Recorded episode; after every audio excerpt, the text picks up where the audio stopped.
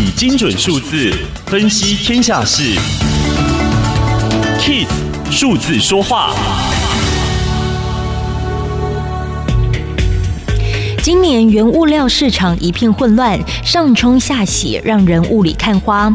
投资人看不懂，也不敢乱进场。大宗商品到底在乱什么呢？原物料市场面临三大冲击：第一是经济复苏走走停停的状态，美国正在全力冲刺，欧洲也步上轨道，但 Delta 变种病毒与供给面瓶颈，恐怕会拖累欧美复苏进度。许多穷国家至今还没能够加速复苏。第二，气气候变迁促使各国政府积极加速绿色转型，导致用来建设风场、太阳能发电厂的木材及金属需求大增。作为衔接肮脏燃料与洁净能源桥梁的天然气需求也劲扬。